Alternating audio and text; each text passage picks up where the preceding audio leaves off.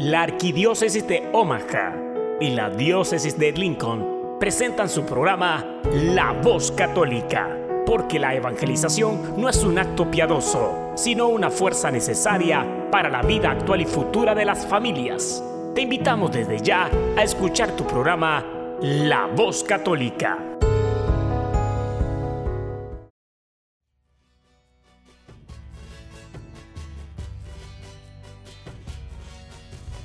Saludos a todos nuestros audientes a este su programa La Voz Católica, una colaboración de la Arquidiócesis de Omaha y la Diócesis de Lincoln.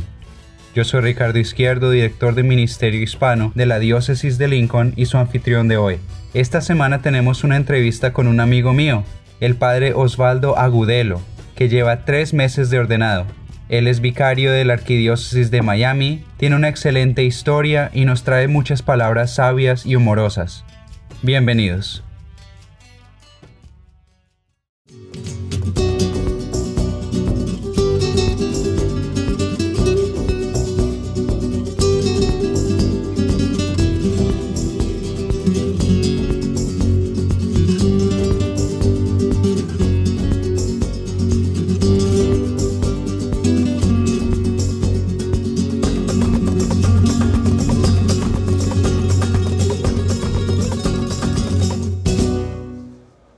Saludo en el nombre de nuestro Señor.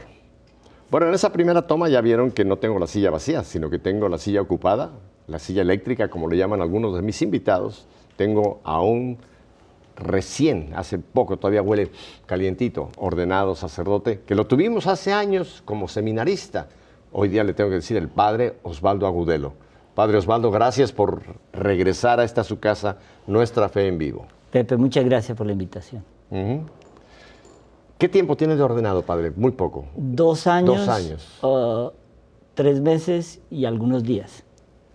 ¿Usted va contando los sí, meses? tengo un countdown de, de eso. una- va, va contando Sí, las sí, horas sí. y... Es que, es que Jorge Luis Borges tenía un dicho que decía, no puedo pertenecer a un club que me acepta a mí como socio. Y el día que me ordenaron, Espérame, espérame, espérame, déjeme asimilar eso. eh, espérate, el día que me ordenaron yo pensaba, la Iglesia Católica tiene que estar muy mal para ordenarme a mí como cura. Entonces está usted contando la- la- el tiempo que la iglesia se equivocó en la- Sí, sí, sí. sí, para sí. cuando le tomen cuenta es Sí, el día del juicio personal. Es que, es que mire, ahí comprobé, cuando uno se mete a estudiar la historia de la iglesia y ve la historia de los apóstoles, y hay veces que uno ve lo que hacía, por ejemplo, Pedro, y uno dice, qué bruto, ¿cómo fue negar al Señor?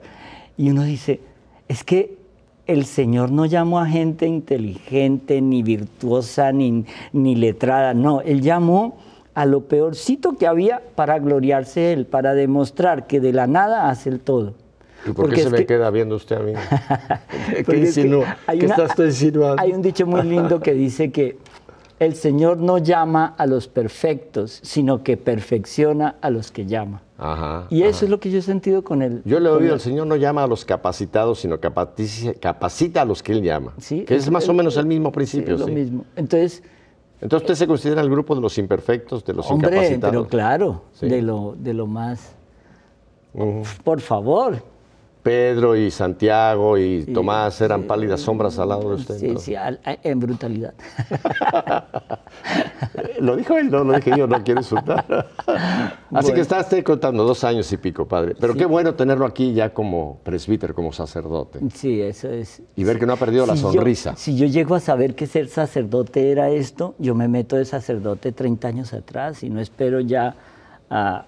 El, el padre José Luis Menéndez de No Corpus espero Christi. ya. Ah, se quedó ahí. ¿eh?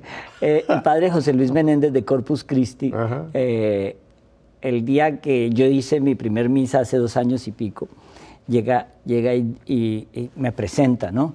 Y me dice, mire, aquí tenemos a un recién ordenado sacerdote.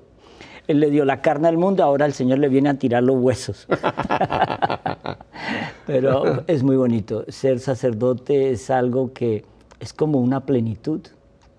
Uno no entiende por qué los sacerdotes, o yo no lo entendía antes, por qué los sacerdotes al terminar la misa decían siempre, vayan en la paz del Señor. Que la paz que Dios da es una cosa tan absoluta, tan profunda. Y yo me acuerdo eh, en mi anterior vida que uno... Pero, ¿Cómo es su anterior vida? Usted no me diga que cree en la reencarnación. no, no, quiero decir, antes de ser sacerdote. bueno, no es su anterior vida en reencarnación, no, fuera eso, no existe. Eh, eh, la, la vida que yo tenía antes de entrar al seminario, uno se supone que tenía una vida de éxito, pero nunca estaba, uno estaba siempre ansioso, angustiado, aunque fuera un católico dietético, pero ya cuando uno empieza a practicar la Pero, fe, pero usted me está sacando palabras ahí que yo desconozco en mi, en mi, en mi teología. ¿Un católico dietético? No lo busque en ningún libro de teología. El padre, no- ¿Qué es un católico dietético? Eh, lo- como practicamos la mayoría de los católicos el catolicismo, o sea, vegetamos la fe. Ah, algunos vamos a misa de vez en cuando, vamos y nos confesamos una vez al año. Eh, y Los ya. mandamientos, este sí, me gusta, este sí, no. Sí, claro. Este me produce gordura, lo quito. Le- Lo, lo que me produce cierta urticaria, oh, pues esto lo quito. El sexto mandamiento lo están quitando. Claro. ¿por qué? Porque es que yo estoy haciendo un Dios a mi imagen y se nos olvida que fue Dios quien nos hizo a nosotros, Él pone las condiciones. Pero cuando yo empiezo a hacer un Dios a mi imagen y necesidad, ¿ese es el mismo Dios? No, yo le estoy rezando a otro Dios. ¿Sabe quién hizo eso? Uno que se llamaba Luzbel. Ah, claro, Hoy día se llama Satanás. Sí. Él quiso hacerse como Dios. sí, sí. Y de ahí tenemos el grandísimo eh, pecado de, de ese ángel y los que siguieron con él. Pero antes de seguir adelante con A la ver. teología de la dieta, Ajá. ¿ustedes ya notaron el acento de dónde es el padre Osvaldo? Les voy a, les voy a ayudar. No es mexicano, no es venezolano, no es argentino, che. Ya, ya, ya saben de dónde es. Porque antes tenía yo mis banderitas. Cuando él estuvo yo tenía aquí la bandera de su país, pero ahora no tengo bandera. Ya, ya, ya sé qué están diciendo. Y sobre todo en Colombia están alborotados. Es colombiano, por Dios. Colombiano. Sí, sí, sí. ¿De, ¿De dónde es de Colombia, padre? Yo nací en la costa pacífica, que es en un departamento Ah, de ahí que, le viene la paz. que se llama el Chocó. Y es, este departamento es conocido porque allá todos somos negritos. Y, Espéreme, espéreme, espéreme. Y- hubo unos cambios. Eh, La cámara, por favor, al padre. todos somos negros. No tengo nada con los negritos, No, eh, no, pero. En Colombia lo llaman el departamento negro porque es la población negra de Colombia. Y, pero yo estuve ahí solamente muy poco tiempo, luego nos movimos y mi infancia transcurre en una ciudad a dos horas y media, tres horas de Bogotá que se llama Girardot, que es como la ¿Cómo? Girardot, que es como la zona de, de veraneo de todos los de Bogotá. Es una eh, de tierra ¿Es hacia, caliente. hacia Medellín o hacia.? porque- Hacia el sur. Hacia, ah, para abajo. hacia el sur. Y ahí hice mis estudios cuando era un niño y todo eso, y luego cuando terminé eh, me fui a estudiar a Barcelona, en España. ¿Y por qué fue a estudiar catalán? Eh, no, no sabía que ibas, tenía que estudiar catalán. El primer día de clase que llegué allá, bon día, no, y si no, ya saqué esta matinada, ¿what? Le pregunto yo a, la, a mi compañera, oye, ¿de qué está hablando él? Pues, la clase. El, el idioma que debe imperar en, toda la, en toda la Y- y le península. digo yo, sí, pero es que él está hablando raro. Y me dice, no, es que a partir de este año, me acuerdo, eso fue en el 80-81, eh, es obligatorio en las universidades de, de Cataluña que se hable catalán. Y me tocó en tres meses aprender catalán. ¿Habla catalán? Eh, parlo una miqueta. Entonces, el día que Cataluña sea un país independiente, usted puede entrar sin visa ahí. Eh, No, no voy a entrar en política. Sí, no, no, voy a entrar. No voy a entrar Deje eh, dejemos, dejemos el asunto de España. sí. a- No, aprendí cata- catalán, es una combinación de francés, español, un poquito de italiano. Es, es una lengua bien extraña. Es, Pero teniendo una lengua tan riquísima como es el castellano, el español, no entremos ahí. Next. eh, cambiamos. Siguiente pregunta. Déjeme ir con la máquina del tiempo, lo voy, Ajá. prrr, lo voy a regresar. Me lo regreso a Colombia. Cuénteme de su familia. Ah, mis padres, mi padre es paisa y mi mamá es de Bogotá. Paisa quiere decir la gente de la zona de Medellín también. ¿Le gusta la bandeja paisa a usted? Ah, eh, eh, no mucho. ¿Usted sabe lo que es la bandeja paisa? Sí, ¿No? es coger Si todo, está usted a dieta, coger ni, ni todo el averigüe. mercado y ponerlo en un plato. Exactamente, un trozo así de carne, si es, si es de dos pulgadas mejor, Sí, sí. frijoles, arroz, ah, ¿qué más lleva? Eh, No, un todo, huevo, Todo, todo. todo, todo, eh, bandeja paisa. o sea que usted, su papá es paisa, Sí, sí. de Medellín. Sí, y el- el- mire, mire esto. Mi papá estudió con los jesuitas. Ah, sí, yo Sí, también. sí, Y, y- y es bonito porque hay una tradición que dice, él estaba pensando en seguir con los jesuitas. El gancho todo que le llaman. Sí, Ujú. y, um, y muchas veces dicen que alguien, al- un hombre que se retira del seminario, eh, cuando se casa, tarde o temprano, un hijo saldrá cura.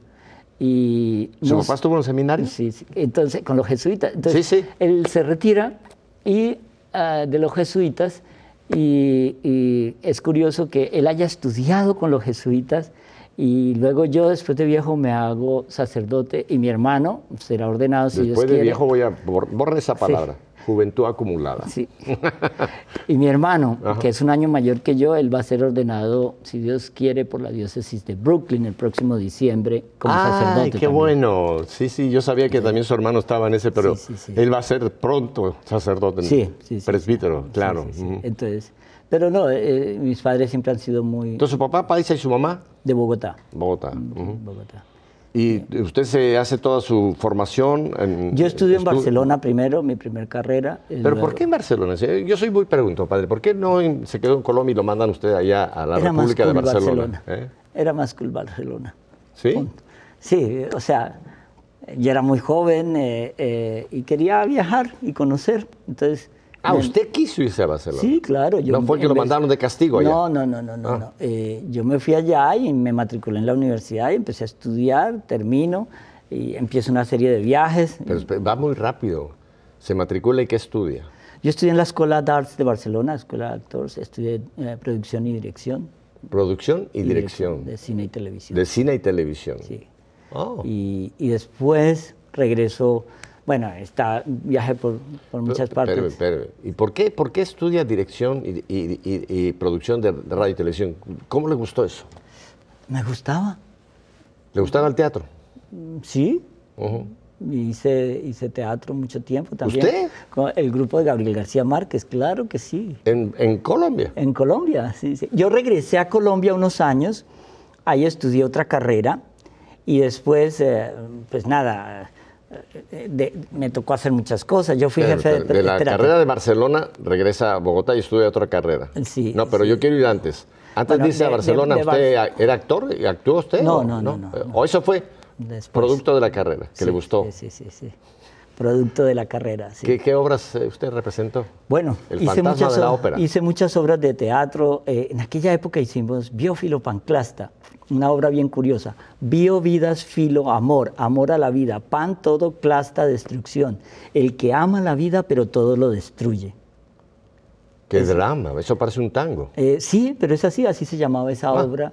eh, y, y otras que no vienen al caso ahora. Pero bueno, lo importante es que ah, en este periplo eh, estudio también eh, historia y, Esto ya en, en Colombia. también, no, en Barcelona. Ah, sigue en Barcelona. Ujú. Y entonces dentro de todo esto, pues me especialicé en dos áreas, en el área de conflicto de Oriente Medio y en el área de historia del arte.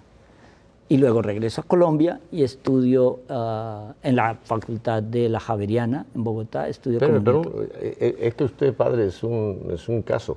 Eh, está usted, un colombiano, eh, estudiando en, en- en Barcelona, en Sí. Ca- en, Cataluña, y decide estudiar conflictos del Oriente Medio. ¿Qué, qué, qué conexión hubo en La su cerebro conexión- para que usted quisiera estudiar? Porque digo, conflictos todavía con la guerrilla colombiana o con fin, algo más cercano, pero conflicto con el Medio Oriente, un colombiano en, Cataluña, ¿cómo, Pero cómo vino no, eso? Lo que pasa es que siempre me obsesionó una pregunta. ¿Por qué nuestro Señor eligió a Israel para, para, para venir al mundo? Mire, todo mundo le dice a uno lo mismo. Todas las religiones son iguales, todas las religiones... Pero la religión católica tiene una característica. Todas las religiones es el hombre buscando a Dios. La religión, nuestro cristianismo, es un Dios que se hizo carne para venir a buscar al hombre. Esa es la pequeña, gran diferencia. Inmensa diferencia. Entonces, cuando uno entiende cómo Dios, el creador de todo, un día decide hacerse carne para salvar a una criatura que era su favorita y estaba dispuesto a todo y elige a Israel, pues entonces En aquella época... Y, y hace, hace 21 siglos. Sí, no, no- claro. no, el Israel moderno del siglo XXI. Un Israel eh, Sí, eh, sí, sí. primitivo, como eran aquel- las tribus aquel tiempo. Pero, pero lo que hay que entender es, es, en aquella época yo era jefe de prensa de Lufthansa, de las líneas aéreas de Alemania. Y entonces, claro, eh, yo siempre iba, como no tenía que pagar mucho por los tiquetes, creo que pagaba 15 dólares en aquella época. Entonces yo dije, voy a irme para Israel, cogí un avión y me fui a Israel. Y, y fui a Israel, me tocó ir en época bien dura, que fue la invasión de Irak a Kuwait. Yo era un reportero y cogí mi cámara y me fui para allá. Y entonces, El jefe de prensa de Lufthansa, reportero. es que yo tenía, Usted se apunte, porque si no se va a perder eh, los mil, mil sombreros que tiene este se- señor sacerdote. entonces yo Llega en esa época. En esa época eh, me voy para Israel. Peligrosa, además. Eh, sí. ¿Sabe qué? ¿No? Ah, haga este análisis. Se supone que es una área de conflicto, ¿cierto? Eh, cuando uno recoge que en seis meses en Israel por violencia han muerto ciento y algo de personas, pero es una área de conflicto. Y cuando uno recoge que en México en seis meses han, vuelto, han muerto 15 mil personas, ¿dónde está el peligro? Sí, los ciento y pico pueden ser en una semana. Sí. Entonces, uno, uno lo, que, lo que entiende es que cuando me fui para allá acababan de firmarse los tratados de Camp David con Yitzhak Rabin, el primer ministro israelí, y Yasser Arafat. Y eh, se firmó con el presidente Bill Clinton.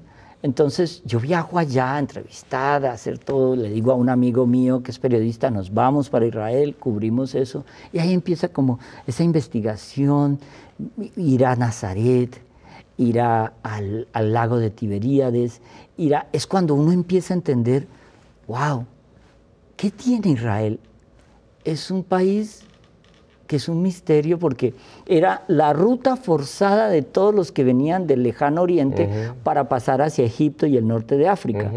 Europa todavía no tenía la importancia. Y entonces el único ah, corredor por el que podían pasar era un corredor que tuviera agua. Acordémonos que en esa época el agua era fundamental. Oh, sí. Tú podías tener un camello y- o 100 camellos, pero si no tenías agua para el camello, te morían los camellos y tú. Entonces tenías que ir a avanzar. Por eso Israel se volvió tan fundamental.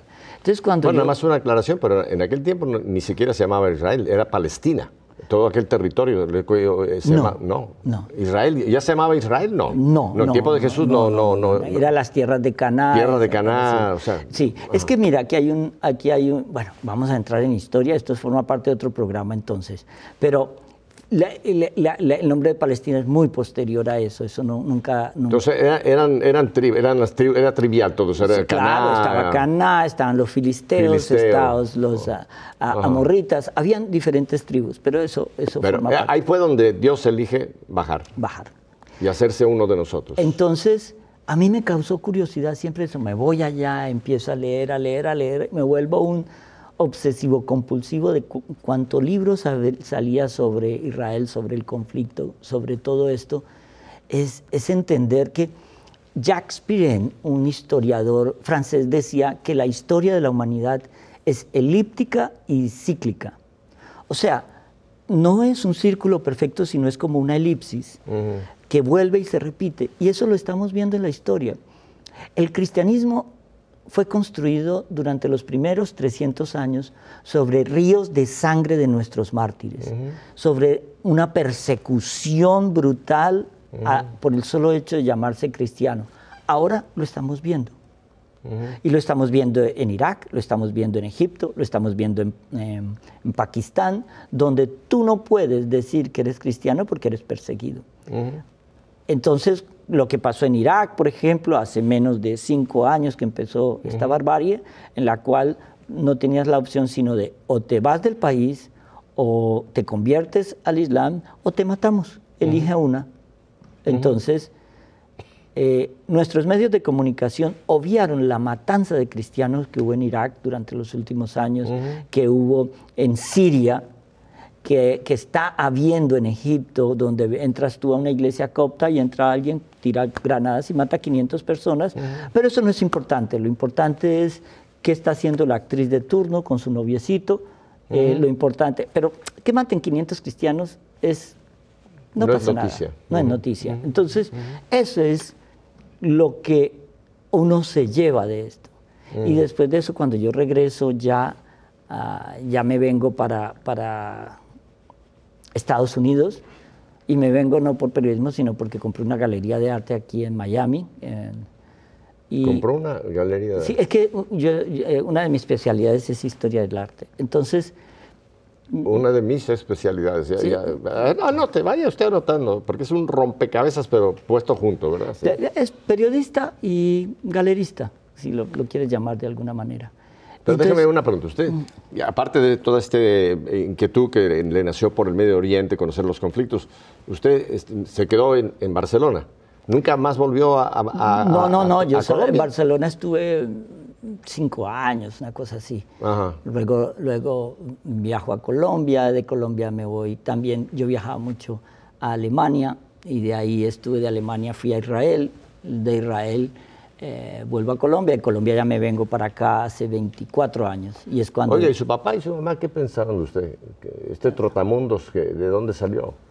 Porque estoy de acuerdo que su papá, dentro de ese- su, su jesu- eh, contacto con los jesuitas, un- alguien que sale del seminario va a tener un hijo seminarista. Pero en, todo usted... No, no, no, no, no. Usted, si, te- usted- si tú exactamente hace 10 años me hubieras dicho que yo estaría con una sotana hoy, Por eso, eso es lo que hay- quiero yo me llegar. estaría burlando en tu cara de ti.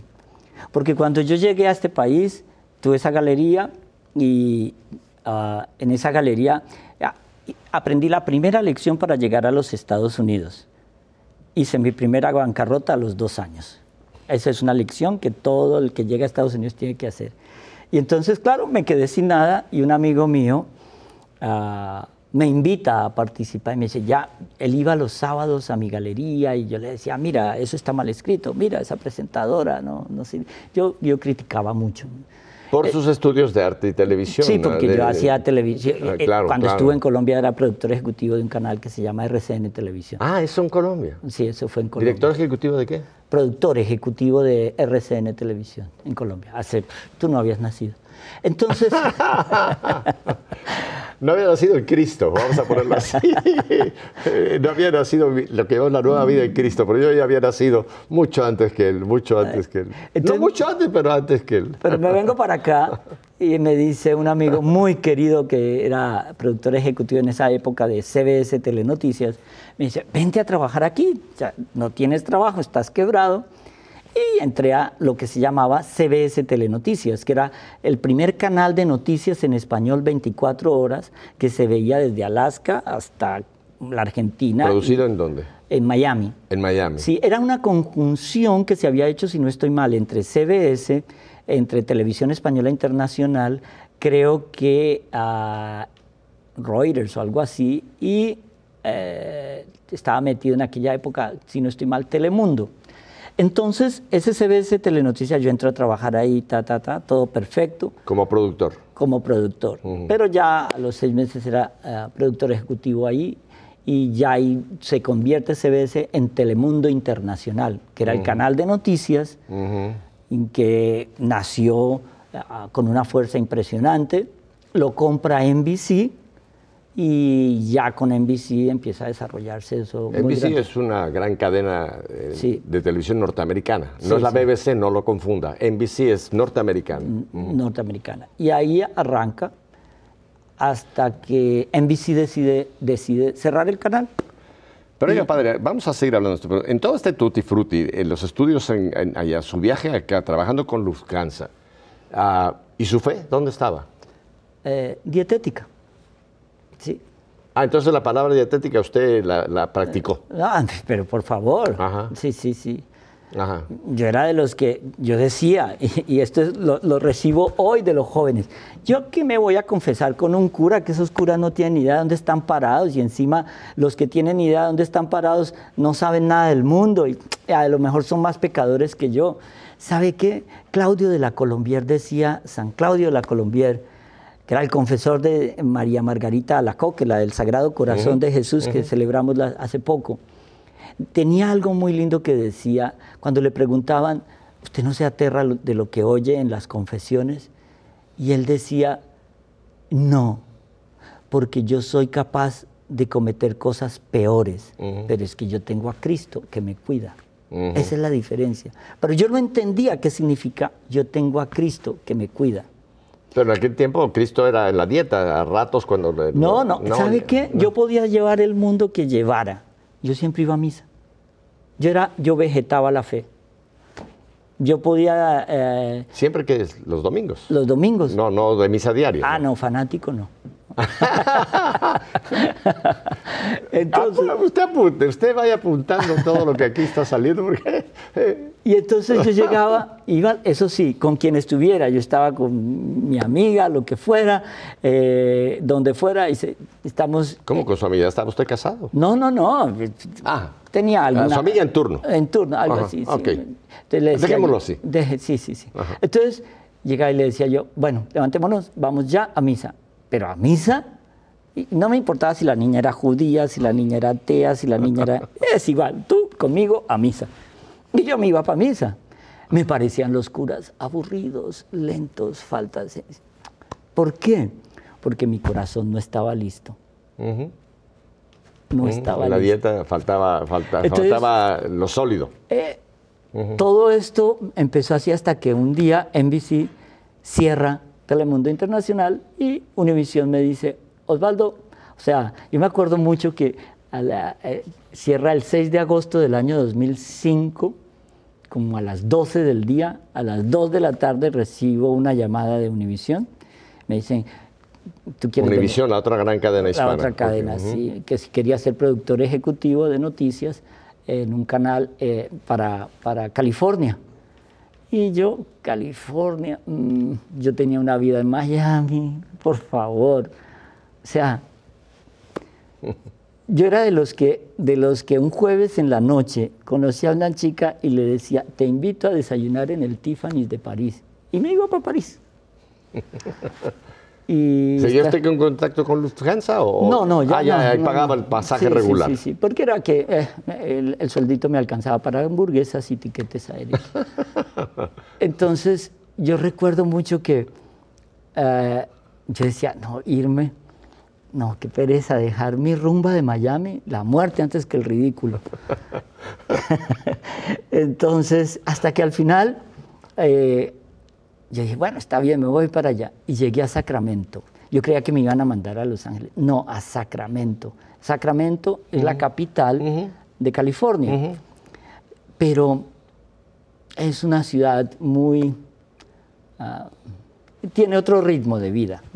Entonces, claro, yo me acuerdo que NBC me había pagado un curso de dirección, gerencia, una cosa de estas en Nueva York. Yo fui a hacerlo. Y en aquella decía, cuando a ti te llamen para reestructurar una empresa nueva, usted nunca puede ser amigo de sus empleados. No sabe en qué momento los va a tener que despedir. Entonces yo llego a un canal, entonces era difícil establecer relaciones de amistad porque yo era el productor ejecutivo. Venía con, con el machete. Sí. Entonces, claro, eh, Sacramento me parece una ciudad bien interesante porque es la ciudad, el nombre ya me mató, Sacramento. Sacramento, Una belleza. eh. Pero, claro, ah, la primera semana te vas a San Francisco, pasas el fin de semana allá, el primer, la, la primer eh, fin de semana, la siguiente semana te vas al Valle de Napa y eso sí, eh, te tomas todo el vino de California.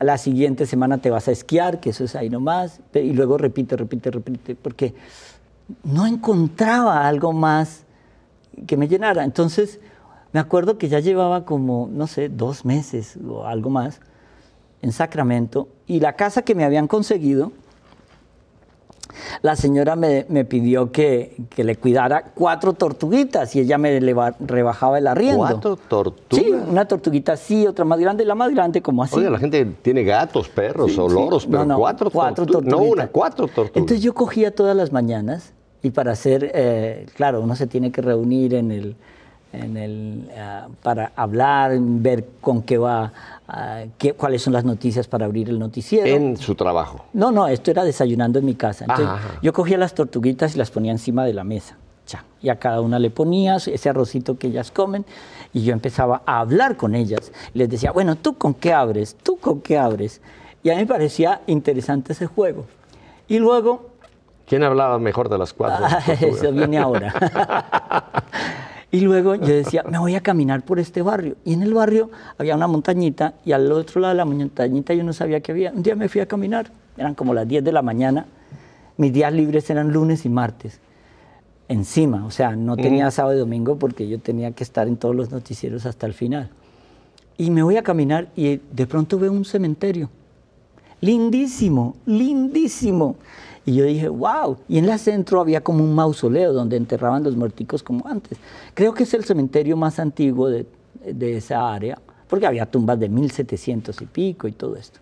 Entro dentro del mausoleo, que eso era como una capilla llena de tumbas, en la mitad había una silla para sentarse. Y yo no sabía lo que estaba haciendo.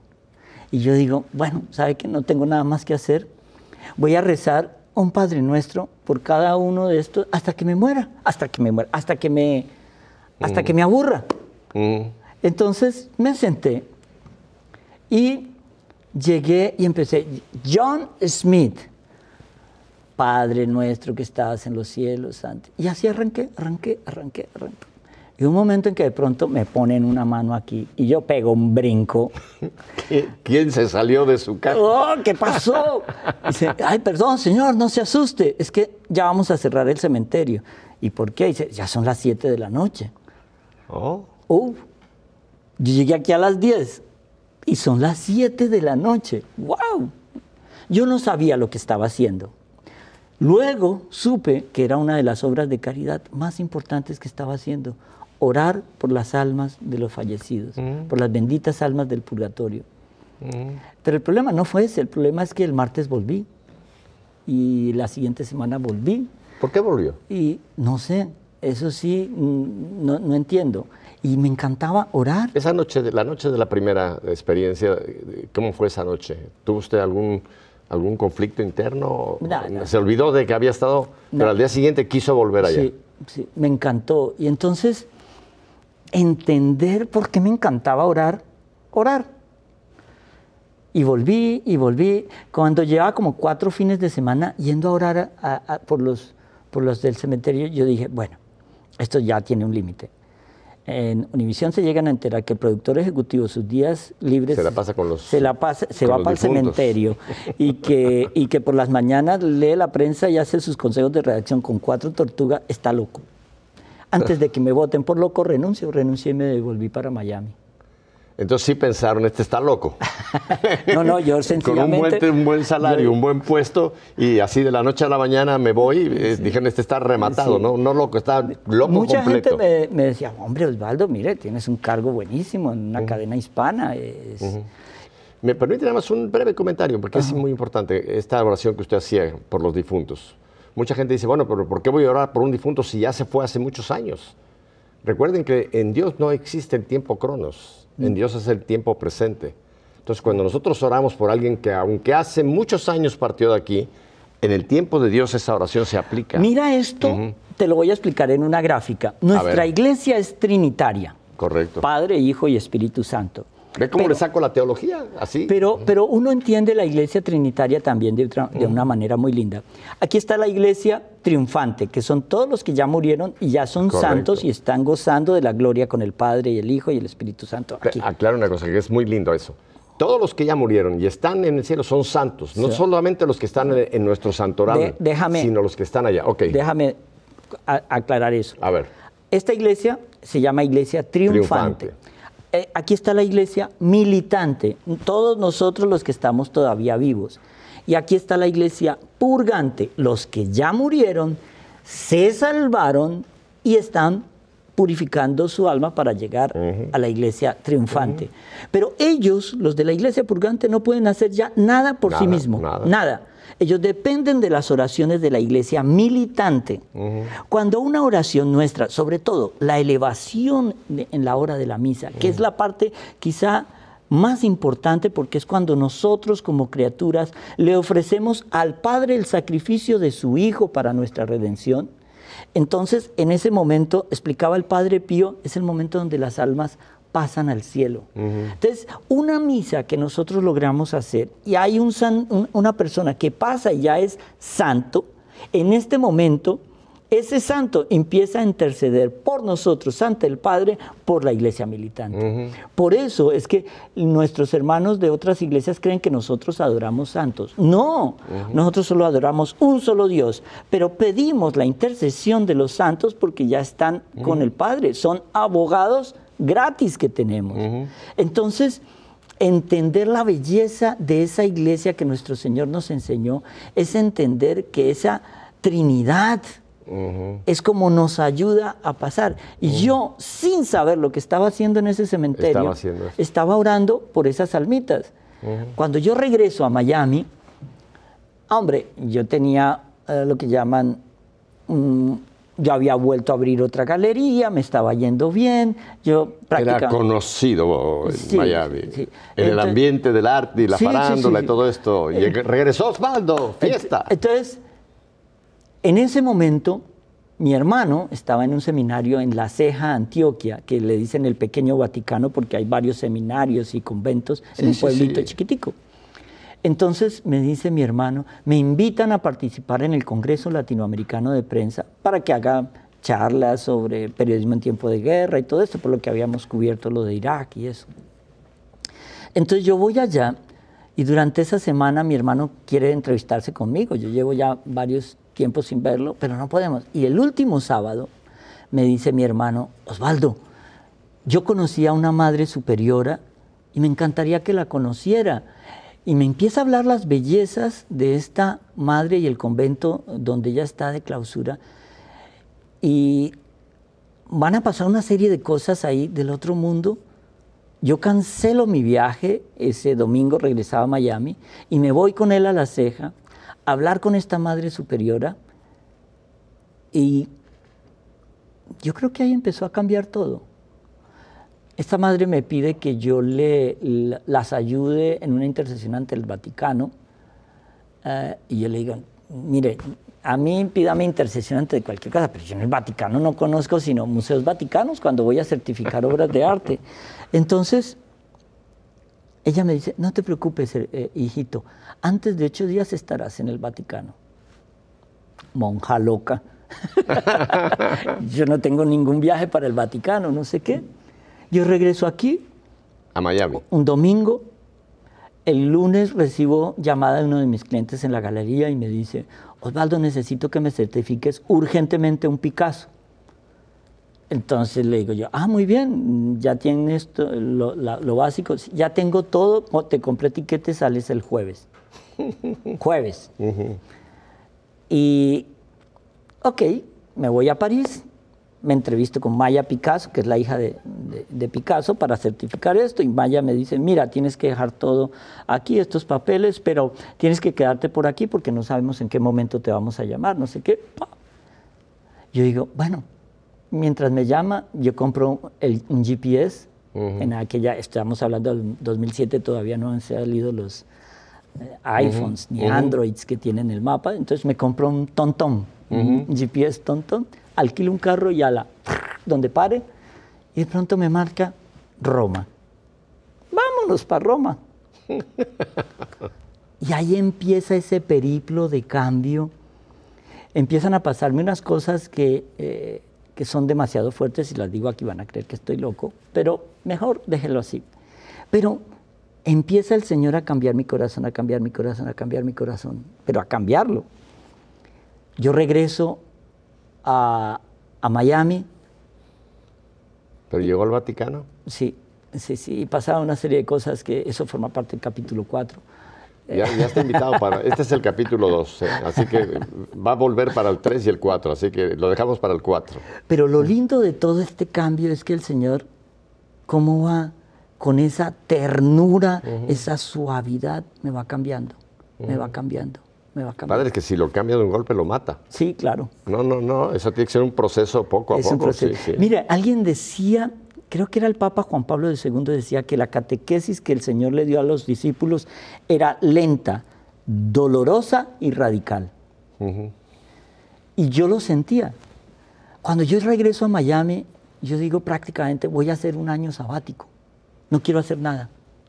Yo tenía esa galería, me daba para pagar mis hamburguesas, y me dedico a orar.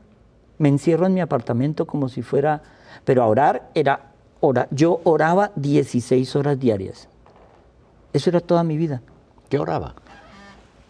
Todo lo que existe. Empecé a leer la Biblia, pero yo ya la había leído una vez como libro de, como se lee, pero esta vez la empecé a orar.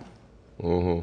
Entonces yo iba a la misa todos los días, hacía... Ahí sí, todos los días a la misa. Sí, ahí sí empecé a ir todos los días. Hacía, todos los días iba a las 2 de la mañana al Santísimo. Todos los días. Y me quedaba de 2 a 3, 2. Y ahí, en ese periplo, es cuando conozco al padre Jordi Rivero. Yo ya lo conocía de Telemundo porque cuando yo invitaba a algún sacerdote para que hablara de esto, a mí me encantaba el padre Jordi. Y estas conversaciones con el padre Jordi Rivero se unen a dos carismas bien importantes. La Madre Berta en Colombia me enseña los 36 volúmenes de la Divina Voluntad de Luisa Picarreta. Ujú. Y empiezo yo a leer estos 36 volúmenes de la Divina Voluntad, pero al mismo tiempo el Padre Jordi me entrega un librito de, de Concepción Cabrera de Armida, Conchita Cabrera de Armida, Mexicana, mexicana que acaba de ser... eh, fundadora de los misioneros del. Espíritu Santo. que acaba de ser beatificada o algo así. Y eh, me entrega un libro que se llama A mis sacerdotes, Sacerdotes.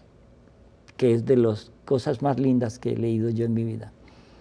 Y yo empiezo este periplo de este año y me encierro, mi vida era orar, orar, orar, orar. Usted, usted que se carcajeaba de los fanáticos, entró a ser un super No, fanático. los fanáticos son aprendices al lado de lo que yo llegué a hacer. Entonces Mire- por eso dice, nunca digas nunca, porque no sabes Mire, los hay una del encíclica del Papa Juan Pablo II que se llama Fides et Ratio. Fe y Razón. Esa encíclica encierra una enseñanza tan grande que no puedes llegar a la fe profunda sino a través de la razón. Fe sin razón es fanatismo. Razón pura sin fe es materialismo dialéctico. O sea, si tú quieres llegar a ese norte que se llama el amor de Jesús, a través de fe pura te vas por aquí, a través de razón pura te vas por aquí, pero cuando unes fe y razón, encuentras el camino al Señor. Y el Señor lo puso a usted en ese camino a través de estos libros, Sí, sí. a través de- del Padre Jordi, las Padre conversaciones, Jordi, sí. fue ese año. Y, y esa guía, el tener un guía espiritual en la vida de uno es tan importante, tan importante, porque yo llegaba a las, a veces yo llegaba a la una de la mañana allá al Santísimo de la iglesia del Padre Jordi, que era San Raymond, en Coral Gables, en Miami. Y yo llegaba, y es curioso, siempre me lo encontraba. Eh, yo llegaba a la una y a los diez minutos él llegaba. Siempre, parecía, parecía un relojito. Yo creo que él espiaba por cámaras. Pero siempre nos íbamos al jardín a hablar. Hasta que un día, después ya habían pasado bastante tiempo, un día le digo yo, padre, es muy difícil ser cura. Él se ríe y me dice, tú estás listo, toma este teléfono, ve mañana a hablar con el director de vocaciones y empieza. Y listo, me metí, ¿Qué edad tenía en ese momento usted? 47 años. O sea, lo que, es lo que llamamos eh, normalmente una vocación tardía. No, recontra tardía. Sí, porque aquí he tenido eh, sacerdotes que empezaron a los 6, 7, 8, 9, 10, 12 años, empezaron a sentir el, Sí, no, el no, llamado, ¿no? sí, sí, 40 y pico años. No, no, no, no, Además, viniendo de todo esto, ¿usted, ¿usted captó de dónde venía el padre? Bueno, de- del tutti frutti este, ahí llega ese, ve a ver. Pero ¿sabe qué? Yo entré el- al seminario, pero no le dije a nadie. Yo seguía teniendo mi apartamento en Brickell, mis carros lindos en el garaje. hermano? Eh, no, él estaba en, en Colombia. a su mami en Colombia. Nadie sabía, nadie sabía. Y entré al seminario y nadie sabía. Dos o tres amigos y ya, pero mi familia nada. Y entonces mis- mi hermana me envía a mis sobrinos de vacaciones a Miami. Ellos viven en Bogotá. Viene mi sobrina Claudia Marcela y Santiago. Se quedan en mi casa, pero ellos ven que yo ¿Qué le pasó a Osvaldo? aquí hay algo raro. Entonces yo dije, antes de que se enteren por donde no es, entonces yo llamo esa noche a mis padres y le digo, papá, mire, es que te quiero contar algo. Ah, es que yo me metí al seminario porque quiero ser cura y estoy en el primer año del seminario. Me cuenta mi mamá, mi papá, eso fue, mi papá tenía en ese momento como 80, 79 años, una cosa así. Sí, una- hace 10, 76 años. Más joven que yo. Mi papá estaba acostado en la cama. Me cuenta mi mamá que en ese instante él pegó un brinco de la cama y que quedó parado al lado de la cama, se arrodilló y dijo, Dios mío, gracias. Y me dice mi papá, hijito, quizá tú no sabes, pero tu mamá y yo, hace más de 10 años, vamos todos los días una hora al Santísimo para pedirle al Señor que tú dejes esa vida de... ah, Frívola y mundana, frívola y mundana, la, la rumba. y, y fueras cura. Y nunca te lo dijimos. Yo soy el fruto y la prueba de los milagros que hace la oración ante el Santísimo y de los padres. y de mis padres. Y Ese punto es muy sin la importante. oración de mis padres, yo creo que yo no estaría aquí. Porque es fundamental entender que la oración es el teléfono rojo con Dios. Si no hay oración, todo edificio de fe se cae. Si no hay oración, toda vocación se cae. Si no hay oración, toda fe, vocación y entrega se cae. Padre, pero dígaselo por favor a muchos padres que nos están viendo, que tienen hijos que quizá están alejados, que piensan que este hijo o esta hija no tiene remedio, que está metido en una situación donde no, no, no se ve que pueda nunca haber. Mire, el centro de mi vocación ahorita son los jóvenes. Los jóvenes. Yo tengo una, una química con los jóvenes, sobre todo con los ateos, con los gnósticos, con los prácticos, con los eh, que no creen en nada. Los dietéticos. Los, Ujú. ah, los dietéticos, pero si tiene problemas de alcohol, droga, desviación sexual, falta de, de- de- de orientación en la vida, esos son mis jóvenes. Y es curioso que hace el año pasado yo tenía que ir a Roma a terminar la certificación de un cuadro y me dieron la cita para estar en museos vaticanos y me hacen yo tengo un grupo ah, bueno es un grupo de oración muy lindo eh, que tenemos todos los martes a las 7 de la noche en San Hugh en Coconut Grove en Miami de jóvenes y de familias y de todo esto. Eso empezó pequeñito y ahora es, hacemos ahí a las 7 de la noche los martes la misa, luego viene el rosario y luego viene una adoración y, y manifestación de los dones del Espíritu Santo que son del otro mundo. Entonces, estos jóvenes empezaron a venir, a venir, a venir, a venir. Y en, y en una cena de despedida, una de las chicas me dice, ay padre, usted va para Roma, a mí me encantaría ir con usted, porque claro, te conoce Roma, ha estudiado allá, El Vaticano. el Vaticano, sabe, qué rico una guía. Con... Yo le dije, si quiere venir, venga. Y la otra, si, ay, yo quiero ir, si quiero venir. ven". Y ahí sentadas, las cuatro, compraron tiquete. Co- Compraron el tiquete por teléfono y listo, nos vi- vinimos.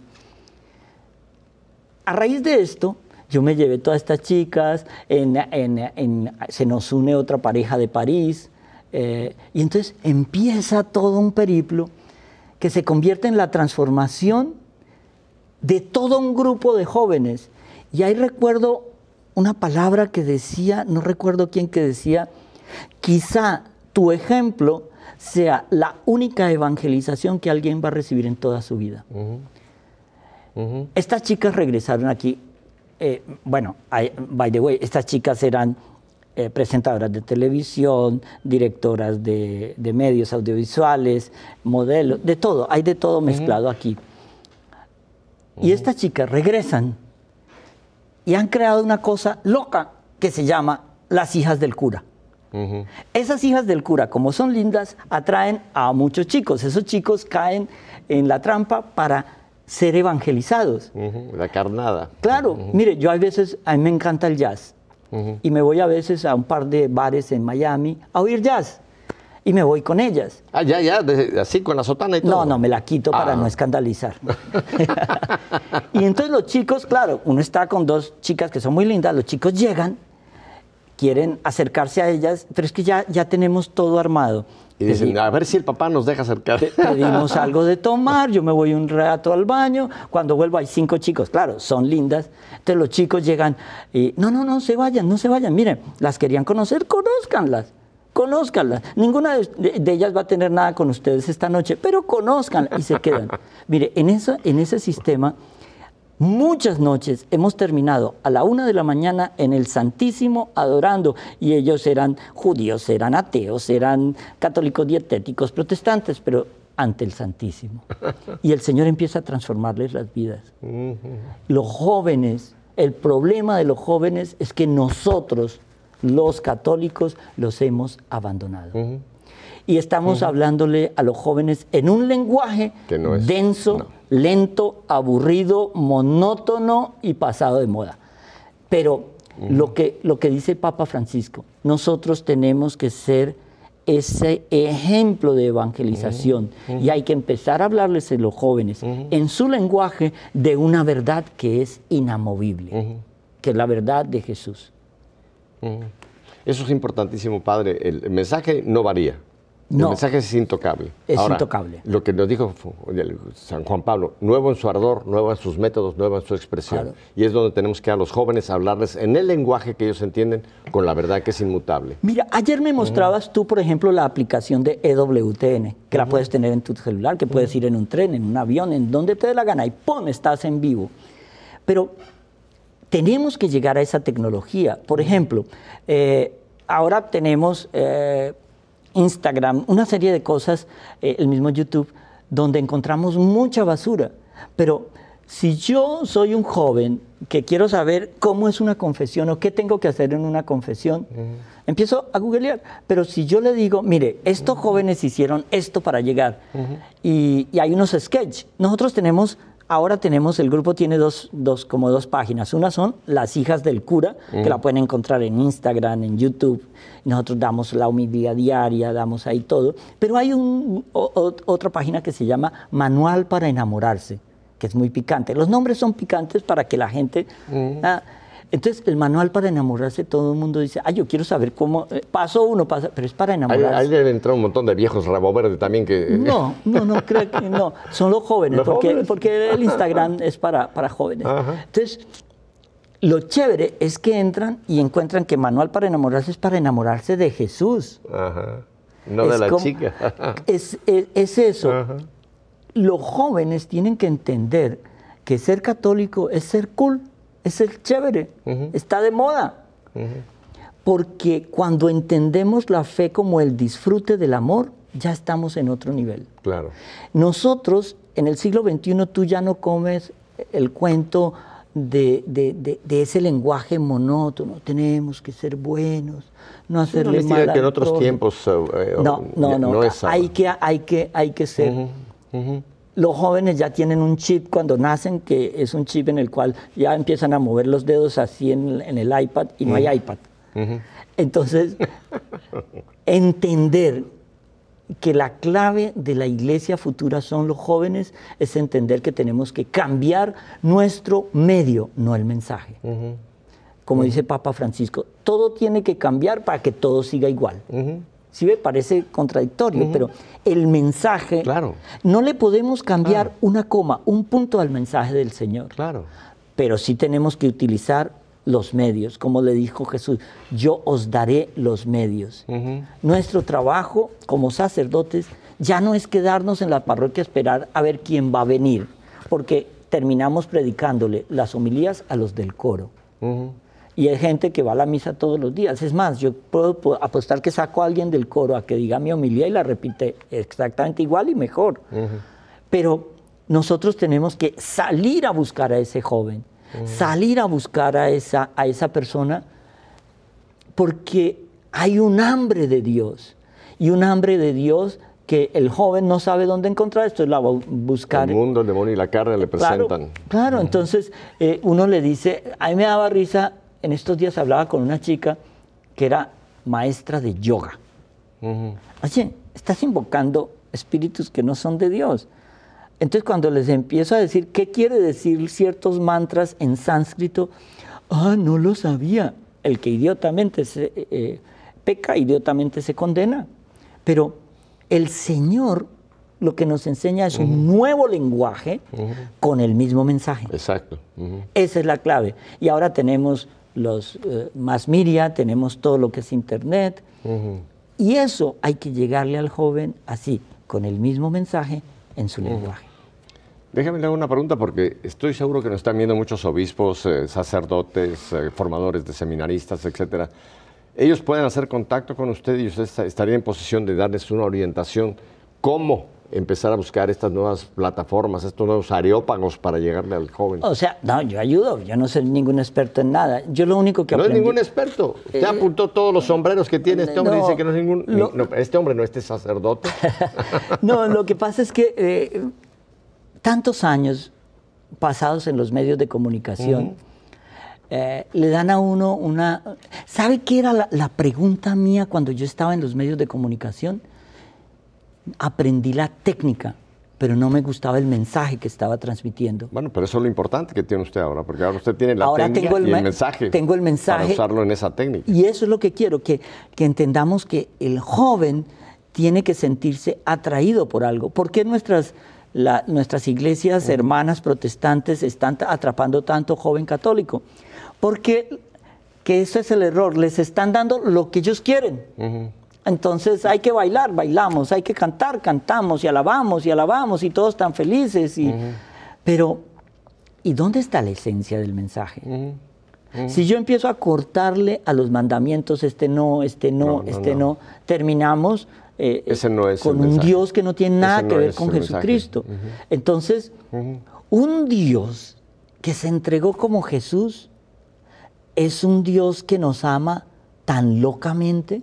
Es que no podemos entender que el amor de Dios es tan grande que Él no puede vivir sin nosotros.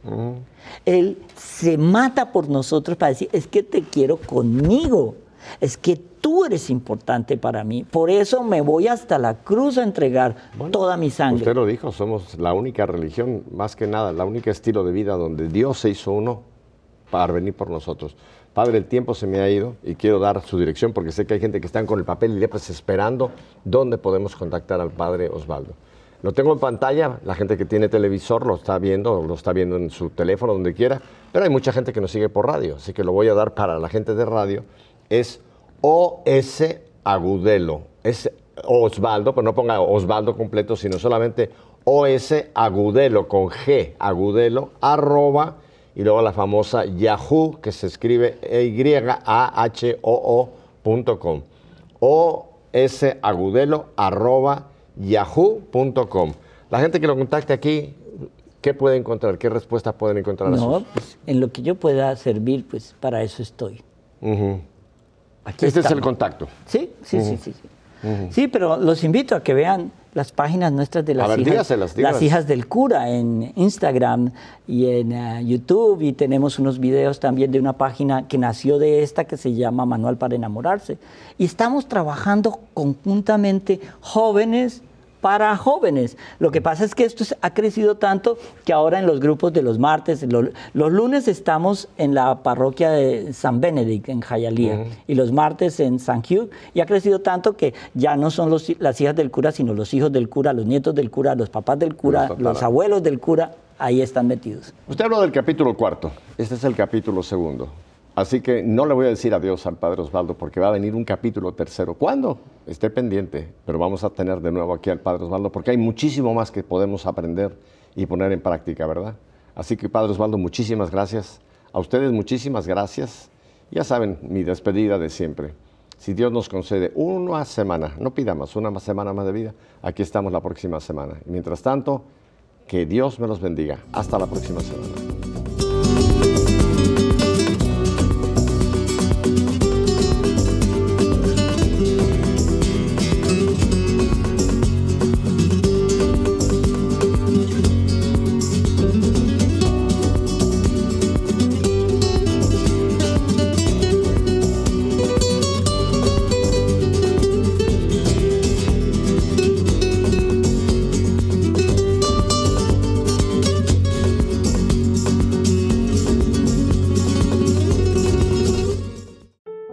Arquidiócesis de Omaha y la Diócesis de Lincoln presentaron su programa La Voz Católica, porque la evangelización no es un acto piadoso, sino una fuerza necesaria para la vida actual y futura de las familias. No olvides que el próximo domingo tienes una cita aquí en La Voz Católica, de 8 a 9 de la mañana por esta emisora.